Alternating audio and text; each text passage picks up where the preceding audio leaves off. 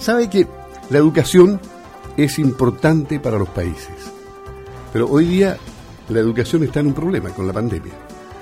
No hay clases presenciales, solo virtual. Todo es virtual en este mundo con pandemia. Vamos a conversar con María Alejandra Greve Noguera, que es la directora nacional de Educación Pública. Ella es profesora de Historia, Geografía y Educación Cívica de la Universidad Católica, magíster en Gestión de Calidad de la Educación, con más de 30 años de experiencia en educación e innovaciones pedagógicas para el mejoramiento de la calidad del aula. Ha estado recorriendo la región en los últimos días visualizando el inicio de funciones del nuevo sistema a cargo de la educación pública. Han visitado distintos puntos, ya nos va a contar. Pero, ¿qué es este nuevo sistema de la educación? Bueno, lo vamos a ir conociendo con María Alejandra Greve Noguera, la directora nacional de Educación Pública. ¿Cómo está? Le habla Luis Márquez por acá. Muy buenos días. Hola, don Luis, muy buenos días. ¿Cómo está usted? Aquí estamos esperando conocer noticias positivas de la educación chilena que ha sido maltratada como tantas otras actividades que hoy día no pueden ser presenciales y tienen que ser solo virtuales. Y se resiente el mundo de la educación porque los niños, los jóvenes necesitan socializar con sus compañeros. Y qué complicado ha sido todo este año, ¿eh? Ha sido un año bien complicado, que a nivel de todo el sistema escolar, no solamente en la educación pública, porque tal como usted comenta, eh, la presencialidad se, se perdió y con el cierre de todas las escuelas y nuestros niños han tenido que estar en, en, contextos diferentes, ¿no es cierto? Y de alguna forma aprendiendo desde sus hogares en distintas modalidades. ¿Cómo, cómo funciona el, el nuevo sistema de, de, educación que usted dirige? A ver, Cuéntanos la, la nueva ley de la nueva educación pública lo que establece primero es una transformación institucional, es decir, las 345 comunas que tienen establecimientos educacionales se tienen que traspasar a nuevos sostenedores que son estos 70 servicios locales de educación, con el objetivo de poder hacer un mejoramiento continuo y sistemático de la educación pública en cada uno de estos establecimientos, sean escuelas, liceos o jardines infantiles. Entonces hay dos cosas. Por una parte está esta transformación institucional, ¿no es cierto?, con este nuevo sostenedor que, que viene a, aparecer en escena en este nivel intermedio, a nivel de, educación, que son estos 70 servicios locales, instituciones profesionalizadas, que el único rubro que tienen eh, es el servicio educativo, a diferencia de lo que hoy día puede ofrecer una municipalidad, ¿no es cierto?, que aparte de, eh, de educación ofrece salud y otro tipo de cosas. ¿Estos son, son entes privados? No, no, son, públicos. son públicos, son instituciones públicas descentralizadas y que están repartidas, ¿no es cierto?, los 70 a lo largo de, todo Chile. Entonces, lo primero que pasa es que este eh, hoy día estos 325 eh, sostenedores eh, se, se, atomizan, ¿no es cierto?, en 70 servicios locales de educación. Cada servicio local de educación en promedio más o menos tiene entre 4 y 5 comunas, más o menos, para cumplir un poco los estándares de la cantidad de, alumnos y, establecimientos educacionales. Por promedio manejan de 70 hacia arriba establecimientos educacionales. ¿Y qué, qué, qué tienen que hacer ahí para que se entienda un poco? El servicio local lo que tiene que hacer es crear todas las condiciones para que se produzca este mejoramiento de la educación en los establecimientos educacionales. A ver, acá en la, en la, región entendemos que son 84 establecimientos educacionales en total de cinco comunas de la región de los lagos que van a ser traspasados al nuevo servicio como parte de la ley 21.040, que establece que estos establecimientos educativos municipales eh, pasen a servicios locales en todo el país. Entonces, este es el primer servicio que se instala en la región de los lagos, Fresia, Los Muermos, Puerto Vara, Frutillar y Yanquihue. Son cerca de 12.000 alumnos y 2.000 docentes y asistentes a la educación. ¿Qué ha recogido usted como opinión de los profesores, no sé si opinión de alumnos, de apoderados, eh, opinión de la gente ahí. Bueno, no he podido estar con los alumnos, pero sí he tenido la suerte de poder estar con apoderados y con equipos directivos. Hay mucha expectativa, bueno, como cualquier cambio, ¿ah? eh, cualquier cambio que además tiene a la base la palabra mejoramiento. Entonces, eh, se espera que pasen muchas cosas. ¿ya?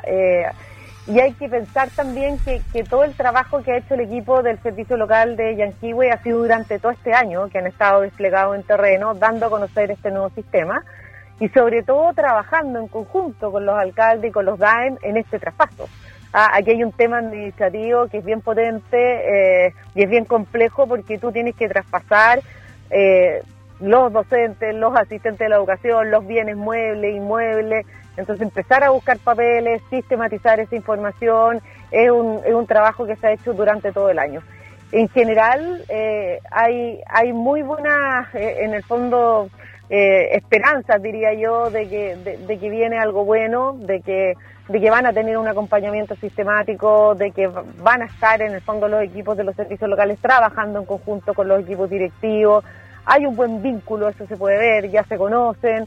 Por lo tanto, eh, la gente está muy expectante con todo lo que puede implicar, ¿no es cierto?, el hecho de un cambio todo cambio siempre produzca, siempre produce incertidumbre, qué va a pasar conmigo y cómo va a ser esto, etcétera, etcétera. Claro, evidentemente, los cambios asustan. Estos establecimientos eh, son escuelas, escuelas especiales, jardines infantiles, BTF, liceos técnicos y científicos humanistas. ¿Cuál, ¿Cuál es el vuelco que se le da a todo? ¿Cuál es la esencia que se le cambia? A ver, primero hay un traspaso, tú vas a tener eh, un sostenedor y lo más probable es que vas a tener una placa que va a decir servicio local de Yanquiwe. Eso es lo visible, ¿no es cierto? Eso es lo primero. Como son servicios, instituciones públicas, lo primero también que ahora pasan a ser servicios públicos. Y eso, eh, desde el punto de vista administrativo, nos regimos por ley de presupuesto, tenemos presupuesto anual y eso cambia bastante respecto a cómo se administran los recursos en las municipalidades. Eh, lo segundo eh, es que los ingresos que son a través de subvenciones, ya lo que es PI, etcétera, van exclusivamente al uso educacional. Tú, el servicio local, en el fondo, tiene dos grandes programas. Uno, que es un programa exclusivo para el servicio local desde el punto de vista administrativo, y el segundo programa, que es el programa 02, solamente son ingresos que están destinados a los niños y al mejoramiento de las escuelas. Entonces, claro, uno va a empezar a ver de a poco, desde cosas visibles, porque hay todo un tema de proyectos levantados y un diagnóstico que se hizo de cada uno de estos establecimientos para ver cuáles son sus condiciones y empezar el mejoramiento. Por lo tanto, hay proyectos ya levantados de mantención, eh, de, mejoramiento en el tema eléctrico. Hemos estado visitando algunos liceos y escuelas que, que, ya están en este proceso y que lo ideal es terminarlas y otros que vamos a partir mejorando. Y aparte, eh, hay hay todo un, modelo de, acompañamiento en terreno para mejorar las competencias, las capacidades de los equipos directivos y de los profesores, porque finalmente lo que queremos es llegar a la sala de clase y producir un mejoramiento eh, en el desarrollo de la educación que hoy día están recibiendo nuestros niños. Ahora, esto significa que eh, se estaría volviendo atrás, es decir, el Ministerio de Educación antes eh, era el que eh, no había municipalización de la educación. la municipalización, en definitiva, no fue un éxito, ¿no? Claro, pero, pero Luis, lo, que pasa que hay que esto, si uno se queda con que es solamente una desmunicipalización, tenemos un problema, ¿ya? porque está bien, hay un cambio institucional que es administrativo, que es un cambio sostenible, pero ¿para qué cambiamos? ya cambiamos para mejorar, para mejorar el servicio y tenemos una, una, la que es la primera estrategia nacional de educación pública, un documento que acaba de salir, que es política pública, no existía en Chile, que te señala claramente cuál es esta hoja de ruta y cómo tienes que mejorar. ¿Y cómo se arregla el tema de la centralización? Porque estamos hablando de descentralización en muchas áreas, pero aquí volvemos a centralizar, ¿no? No, porque mira, lo que pasa es que primero los servicios locales son descentralizados, no son centralizados, son descentralizados con patrimonio propio, eso es, eso es eh, un cambio bien importante. La Dirección de Educación Pública, la cual yo estoy a cargo, lo que yo tengo que hacer, es decir, no yo, sino que la Dirección de Educación Pública es coordinar este sistema para que se produzca ese mejoramiento. Por lo tanto, eh, no es que esté todo centralizado en Santiago, yo coordino el sistema. Y ellos son parte de un gran sistema, que es la nueva educación pública. Esto, por lo tanto, no es igual a la, a la centralización anterior que existía, que todos los establecimientos eran dependientes del Estado, en este caso del Ministerio de Educación. Aquí hay una relación de descentralización. Lo que uno tiene que empezar a ver y que ya lo hemos visto en los siete servicios locales que funcionan, es que lo propio, lo local, empieza a tomar cuerpo. Es decir, está bien, todos los servicios locales son instituciones que se definen igual, pero cada servicio local es distinto. Lo que tú ves al final en lo, que ocurre en los programas, en lo que pasa en la sala de clase, en los establecimientos educacionales, está absolutamente teñido por lo propio local. Y, por eso se habla de que aquí, en el fondo, tú estás reestructurando este nivel intermedio con mucha fuerza, eh, dándole, fortaleciéndolo, cosa que antes no existía. Por lo tanto, no es lo mismo. No es lo mismo. Sí, sí, y, y, usted podría definir, por ejemplo, cuáles son los vicios que más preocuparon en, en el sistema antiguo, cuando la educación dependía del Ministerio de Educación y, y después municipalizados. ¿Cuáles fueron los vicios? Eh, ¿Cómo se arregla todo eso? ¿Cómo se compagina toda esta situación y se hace algo nuevo que le guste a los profesores, a los estudiantes, a los apoderados? Que en educación siempre hemos tenido un laboratorio que al final eh, no funciona. Mira, eh, a ver, eh, lo que pasa que lo primero que hay que pensar acá es que em, al descentralizar sobre todo, y al darle autonomía a los establecimientos educacionales estáis marcando una diferencia bien importante. Y lo segundo, que puede ser lo primero o lo más importante, no depende eh, de la voluntad del alcalde o si tiene más o menos recursos, si la educación va a ser buena o mala. Aquí hay un sistema que te garantiza que esa educación tiene que ser de calidad. Está garantizado por la forma en que se va a administrar, por la gestión, etcétera. No depende de la persona de turno. No depende si eh, el servicio local de Yanquihue va a tener más recursos, por ejemplo, que puede tener el servicio local de Costa Araucanía. No es así todos los servicios locales tienen ingreso, ingreso en función de su asistencia, de su matrícula, etcétera. Por lo tanto, eh, aquí lo que hay que hacer es una buena gestión. Está garantizado el derecho a, la educación y está garantizado el acceso a esta variabilidad de oportunidades. Pero no depende, en el fondo, si es más grande o más chico. Eh, el sistema garantiza a la base que tú vas a tener los recursos para poder gestionar y esos recursos 100% son destinados eh, al servicio educativo eh, y solamente desde el nivel central van orientaciones. Cada servicio local tiene autonomía para poder desarrollar sus programas y para poder, en el fondo, tomar decisiones en qué invierte o no invierte esos recursos. Por lo tanto, no es lo mismo que anteriormente. A ver, uno, uno siempre escucha quejas del Colegio de Profesores, por ejemplo, que no se toma en cuenta a los profesores cuando se elaboran las políticas de Estado en educación. Eh, aquí hubo consultas a los gremios, hubo consultas a los alumnos, a los apoderados, antes de poner en marcha este sistema. Hubo además eh, experiencias eh, en otros países que fueron copiadas eh, o, se sacaron experiencias positivas de, algunos países para poder eh, levantar esta nueva propuesta?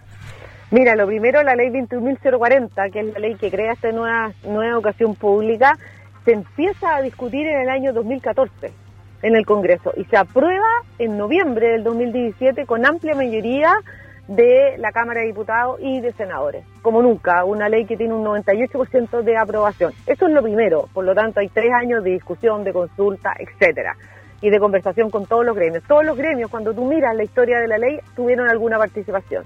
Lo segundo, eh, la, la estrategia nacional, la primera estrategia nacional de educación pública se empieza a diseñar con una consulta pública a finales del año 2017 en donde se validan los principios de la nueva educación pública. Y de ahí hasta septiembre, hasta yo diría más bien mayo del año 2020, hay una amplia participación, porque además lo pone la ley como requisito en la elaboración de la primera Estrategia Nacional de Educación Pública. Y a la base de la ley 21.040 está la participación. De partida la ley tiene organismos colegiados que vienen en el fondo a sumarse ya a los, a los consejos escolares, a los centros de padre y madre, aparece el consejo local como una entidad eh, que está al lado del director ejecutivo en conjunto con el comité directivo que viene a representar a todos los actores que hoy día tienen un rol dentro de los establecimientos educacionales y del sistema educacional.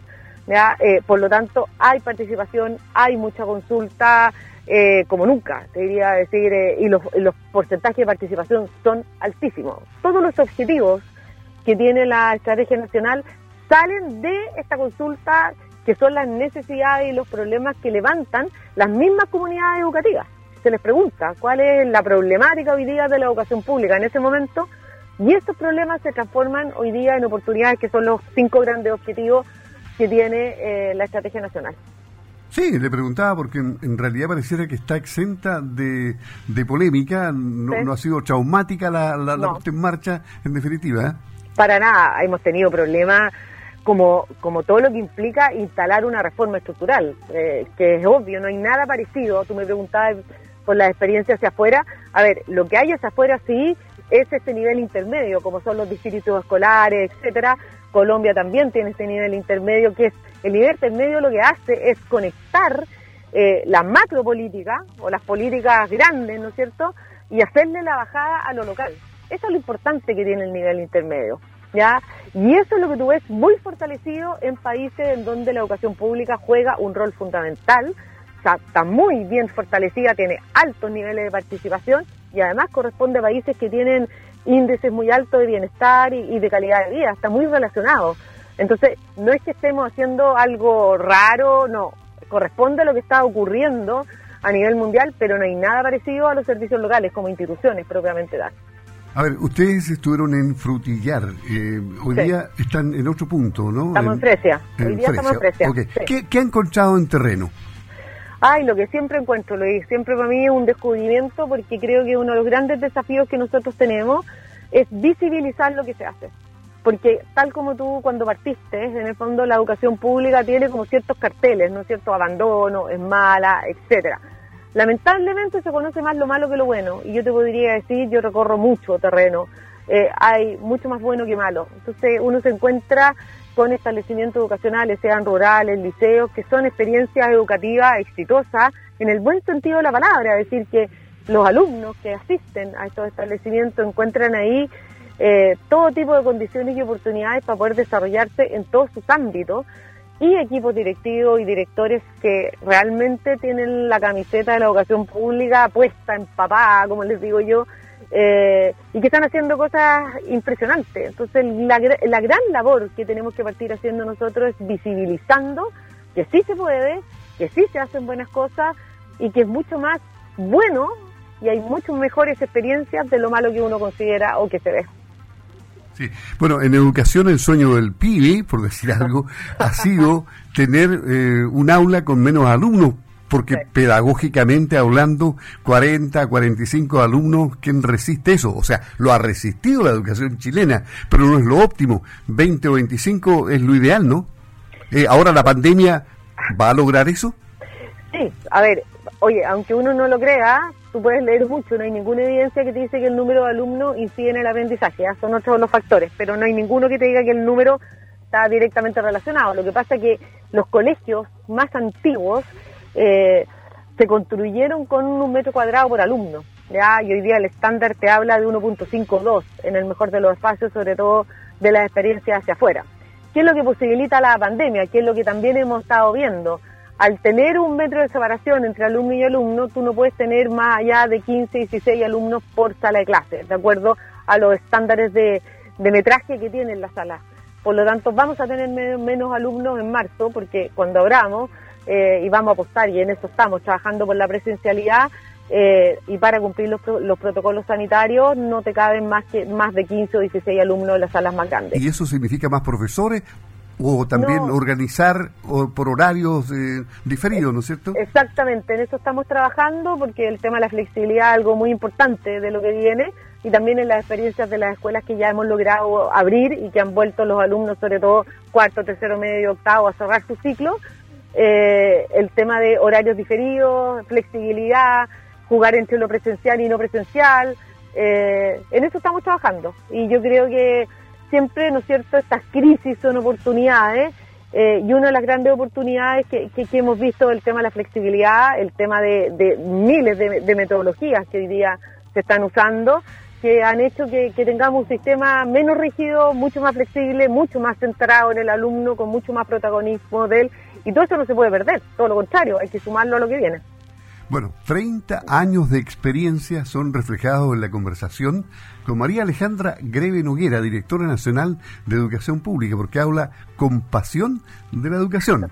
¿Ah? Ay, sí, la llevo en las venas. le, iba así, le corre la educación por las venas. Voy atroz. bueno, un gusto haber conversado con usted. Em, ¿Algún mensaje para los alumnos, para los apoderados, para los padres, para los profesores de la región de, Los Lagos que van a entrar en este nuevo sistema a partir del primero del, del 2 de enero. Del 2 de enero. Del 2 de enero.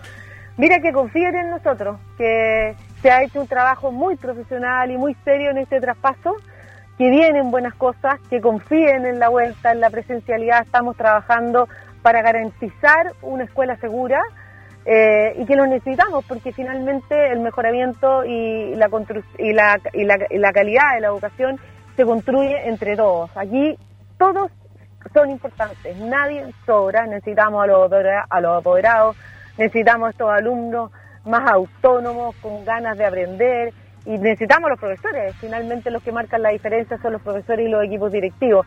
Así que eh, una invitación a participar y apoyar eh, esta nueva institucionalidad que viene con un equipo de profesionales muy bueno y que vamos a hacer grandes cosas, pero las vamos a hacer juntos. Eso. Muchas, muchas gracias María Alejandra Greve Noguera, directora nacional de Educación Pública.